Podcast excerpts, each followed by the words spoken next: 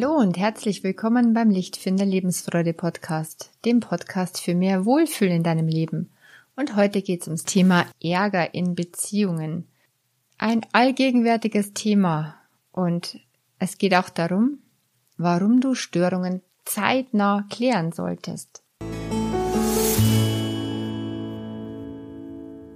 Zu mir kommen viele, deren Beziehung vor dem Aussteht.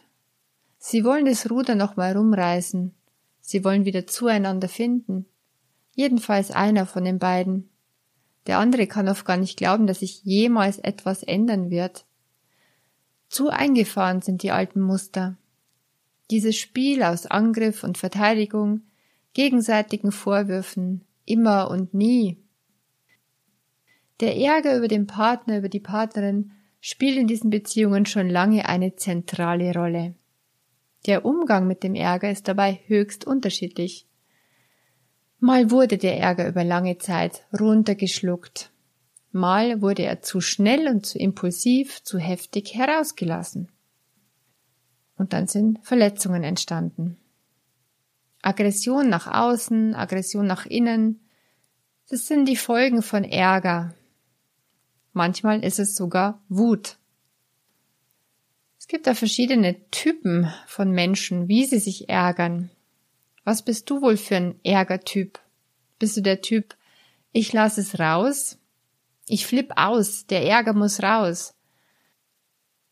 Dieser Typ hat irgendwann mal gehört, dass man Wut nicht unterdrücken soll, weil es dann krank macht. Es gibt dann Magenschmerzen, Kopfweh, Rückenweh oder sonst irgendwas vielleicht sogar ein Magengeschwür auf Dauer. Also geht der Ärger lieber ungefiltert nach draußen.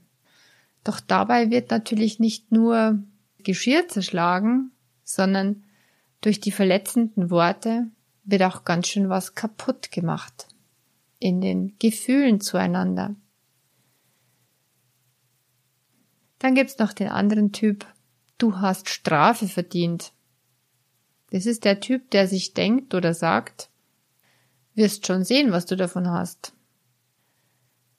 Der hat Rachegedanken und er bestraft, entweder indem er ausweicht und schweigt oder indem er tatsächlich Schmerz zufügt mit Worten oder auch tatsächlich körperlich, der Gemeinheiten zurückgibt oder passiv-aggressiv bestraft durch Liebesentzug, durch Sexentzug, durch Rückzug oder durch Sabotieren von etwas, was dem anderen wichtig ist. Nach dem Motto, dann will ich eben auch nicht so, wie du willst. Bei diesen beiden Typen soll der andere auf jeden Fall spüren, was er Schlimmes getan hat. Was er getan hat, um mich so zu ärgern oder so zu verletzen. Das Bedürfnis dahinter, ich will gesehen werden in meinem Schmerz. Ich will, dass du's verstehst, wie weh es mir tut. Und deshalb lasse ich es entweder raus oder ich bestrafe dich auf die eine oder andere Art und Weise. Jedenfalls macht es dem Gegenüber das leichter zu erkennen, dass eine Störung in der Beziehung da ist. Also da müsste man schon blind sein, um nicht zu erkennen, dass da was schief läuft. Und dass eigentlich Handlungsbedarf besteht. Dagegen beim nächsten Typ ist es kaum erkennbar, dass da eine Störung vorliegt in der Beziehung. Das ist der Typ, den ich nenne still erstarrt.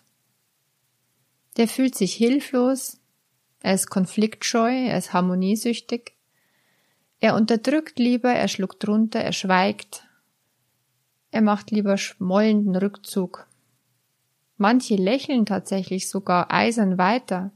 Man sieht es ihrem Gesicht überhaupt nicht an, was in ihnen los ist, und sie ärgern sich nur ganz still und insgeheim für sich. Dieser letzte Konflikttyp, still erstarrt, ist nur scheinbar harmlos. Das Fiese dabei ist, dass der Partner über lange Zeit nicht einmal bemerkt, dass da irgendwas im Argen ist. Und dadurch bekommt der andere keine Chance, etwas zu verbessern oder zu verändern. Sondern von heute auf morgen verkündet dann dieser Konflikttyp beim Abendessen, ich halt's nicht mehr aus. Ich trenne mich. Und für den anderen kommt es aus heiterem Himmel. Der ist überhaupt nicht drauf gefasst. Das ist für ihn völlig überraschend und unerwartet und dadurch oft besonders schwer zu verarbeiten. Ja, was bist du für ein Ärgertyp? Der Typ, ich lasse es raus. Der Typ, du hast Strafe verdient. Da gibt es natürlich die zwei unterschiedlichen Orientierungen mit äh, Schweigen oder aggressives Ausleben. Oder der letzte, still erstarrt.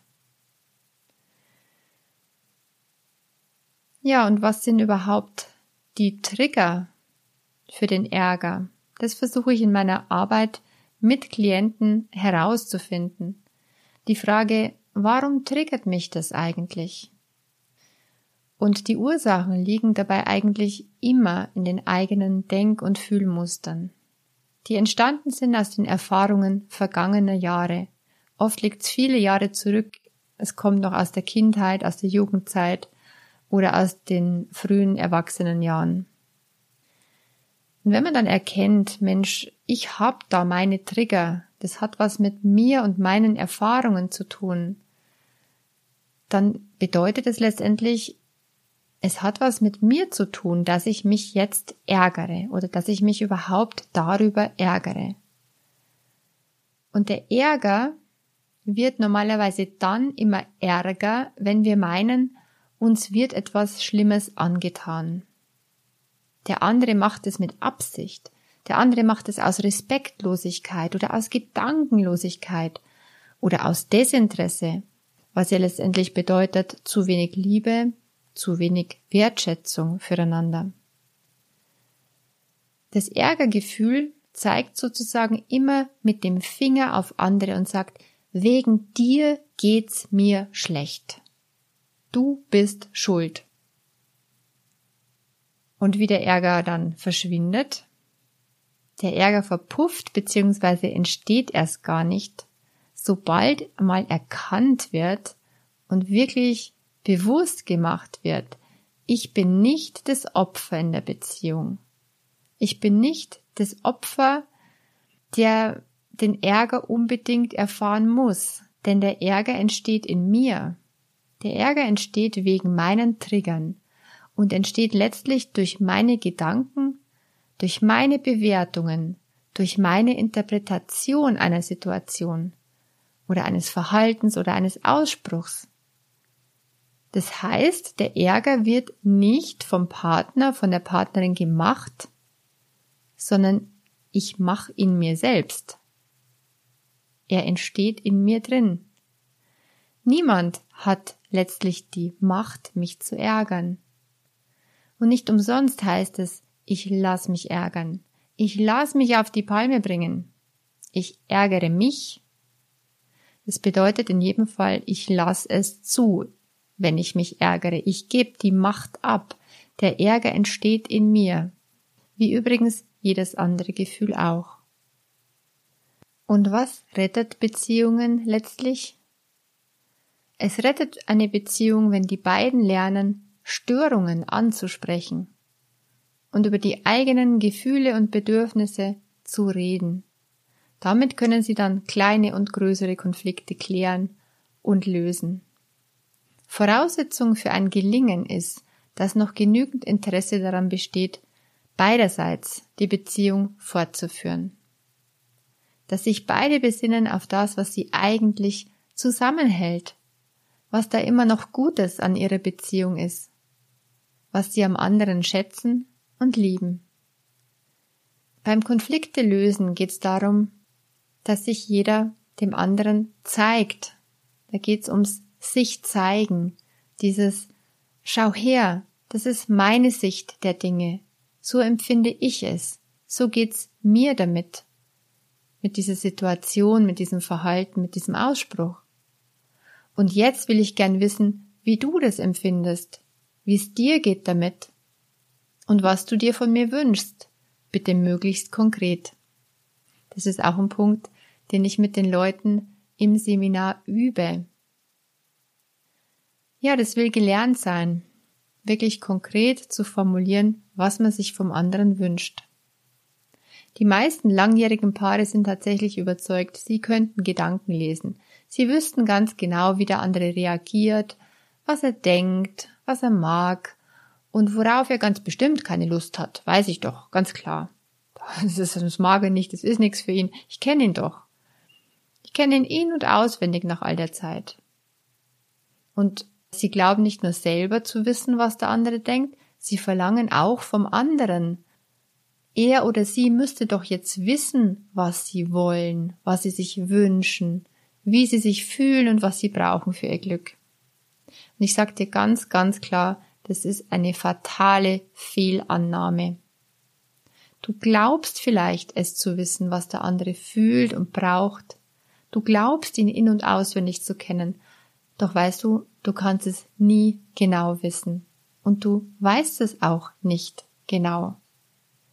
Denn wenn alle Paare das nach ein paar Jahren ganz selbstverständlich voneinander wüssten, dann gäbe es wohl kaum Trennungen nach 30, 40, 50 Jahren Beziehung. Doch genau das passiert andauernd da draußen. Wenn man dann die beiden befragt, dann sagen sie, sie hätten jahrelang aneinander vorbeigelebt und der andere würde sie nicht verstehen und gar nicht wirklich kennen, nach all der Zeit. Und ganz ehrlich, diejenigen, die behaupten, du kennst mich doch und du musst doch wissen, wie es mir geht und du müsstest doch erraten können, was ich gerade brauche. Das Problem ist, diejenigen wissen meist selber nicht, was sie wirklich wollen. Und wenn sie es selber nicht wissen, wie soll es denn dann der andere wissen? Dafür müsste es jeder erstmal für sich herausfinden, worum es ihm eigentlich geht in dieser Sache. Und es ist gar nicht so leicht. Und die meisten Menschen wissen gar nicht, wie sie das für sich klären sollen, wie sie für sich herausfinden sollen, was sie wollen. Weil beim Überlegen, was will ich eigentlich, da bleiben die Menschen für gewöhnlich nur an der Oberfläche. Sie hängen sich an ihren Lieblingsstrategien auf und verbeißen sich in ganz bestimmte Vorstellungen und Ideen. Dabei ist der eigentliche Kern des Problems viel tiefer drunter zu finden. In meinem Vortrag Ich lass mich nicht mehr ärgern steigen wir etwas tiefer in das Thema ein und schauen unter die Oberfläche, was die wahren Ursachen sind, worum es Paaren und im Grunde allen Menschen wirklich geht. Wichtig ist in jedem Fall, wenn man wieder zueinander finden möchte, dass man neugierig bleibt aufeinander. Das ist eine der wichtigsten Eigenschaften, um wieder zueinander zu finden. Dass man sich angewöhnt nachzufragen, was genau gemeint ist. Dass man offen bleibt füreinander und sich wirklich versucht, wieder ehrlich füreinander zu interessieren oder besser, dass man gewillt ist, sich ehrlich füreinander zu interessieren. Das sind genau die Eigenschaften und Fähigkeiten, die wir pflegen sollten, beziehungsweise wieder wachrufen, wenn sie eingeschlafen sind. Und wenn es Probleme und Störungen gibt, dann ist der beste Rat, diese zeitnah anzusprechen. Also nicht tagelang drüber zu brüten oder sogar Wochen und Monate lang die mit sich rumzutragen, sondern wirklich zeitnah anzusprechen. Das bedeutet möglichst bald. Es bedeutet nicht sofort im Affekt, dann wenn der Ärger gerade aufwallt, wenn er heiß und brodelnd da ist in mir. Also am besten nicht im Affekt drüber reden. Die kochenden Gefühle müssen sich erstmal abkühlen. Und dazu braucht es Atmen, Atmen, Atmen und etwas Zeit, für sich selbst Klarheit zu bekommen, was eigentlich da drin los ist, was da gerade getriggert wird und worum es wirklich geht. Also erstmal für sich klären und dann auf der richtigen Ebene zeitnah ansprechen. Und mit der richtigen Ebene meine ich unter der Oberfläche. Auf der Bedürfnisebene. Kaffee ist kein Bedürfnis, sage ich immer. Aber auch der Sonntagsausflug mit den Freunden ist kein Bedürfnis. Und auch der Urlaub in die Karibik nicht. Das alles sind nur oberflächliche Strategien, um die dann aber heftig gestritten wird. Die Frage ist, was sind die wichtigsten Bedürfnisse, die unten drunter verborgen sind? denn das sind die eigentlichen Motive, die uns antreiben. Wenn wir nur an der Oberfläche bleiben, dann kommen wir nicht Herz zu Herz zusammen. Und das wäre doch das Ziel, oder? Hör dir bitte meinen Vortrag an. Da gibt's eine Aufzeichnung des Live-Vortrags oder ich halte ihn demnächst auch immer mal wieder live über Zoom. Oder du lässt dir im Eins zu eins helfen, herauszufinden, was hinter deinem Ärger wirklich steckt und was du brauchst, um ihn aufzulösen. Lern für dich zu klären, was in dir los ist. Das ist so hilfreich. Ärger, der unter den Teppich gekehrt wird und nicht angesprochen wird, der staut sich an. Und es kommt irgendwann zur jähzornigen Explosion. Oder aber der Ärger wird aus Angst vor Konflikten weiterhin unterdrückt und wird zum unterschwelligen Groll und über Jahre tiefer und tiefer, weil er immer wieder in Gedanken wiederholt und am Leben erhalten wird. Da denkt man dann immer wieder an das alte Ereignis, an diesen Ausspruch, an diese Situation und der Ärger und Schmerz wird immer wieder aufgerissen, immer wieder wird die alte Wunde aufgerissen. Und die Basis für, für Liebe, die ganze emotionale Stabilität wird immer wieder kaputt gedacht. Irgendwann ist es kein Wunder, dass keine Liebesgefühle mehr da sind oder nicht einmal mehr Sympathie für den anderen. Dann hat jeder eine Herzmauer aufgebaut, weil jeder zu feige war oder zu unsicher, Probleme und Gefühle wirklich auf einer tieferen Ebene mal anzusprechen. Wenn du dich nicht endlich entscheidest, den alten Ärger loszulassen bzw. für dich zu klären, dann wirst du immer in einer unglücklichen Beziehung leben. Und du könntest dich im Grunde gleich trennen. Außer du willst mit dieser Mauer zwischen euch weiterleben. Doch, das will eigentlich keiner. Wenn man weiterhin Angst hat, es zu klären und bereit ist, mit dieser Mauer zwischen sich zu leben, dann ist der Grund vermutlich weil man eigentlich nicht allein sein will. Wie wäre es, wenn ihr euch wieder begegnen würdet, von Herz zu Herz, und euch ehrlich beginnt füreinander zu interessieren? Wir sehen uns im Zoom-Vortrag, live oder aufgezeichnet, hoffe ich, dass du gerne tiefer einsteigen möchtest in dieses Thema und wenn du noch besser einsteigen möchtest und wirklich, wirklich dranbleiben und dein Verhalten ändern, dann komm in meinen Kurs Peaceful Mind. Das ist ein sechsteiliger Zoom-Workshop hin zu einer friedlichen Haltung und zu echter Kommunikationsfähigkeit. Und alles will wirklich geübt werden, verinnerlicht und angewandt. Deshalb geht der Kurs auch über sechs Sonntagabende. Veränderung muss nicht ewig dauern, doch ein bisschen Zeit sollte man sich dafür geben. Und jetzt wünsche ich dir einen viel leichteren, lockeren Umgang von nun an und dass der Ärger gar keine Chance mehr hat, bei dir aufzuwallen, dass du einfach cool bleibst, atmest und für dich klärst, was dir wirklich wichtig ist. Hoffentlich dein Partner, deine Partnerin, so dass ihr zueinander findet. Alles Liebe, deine Kerstin von Lichtfinder.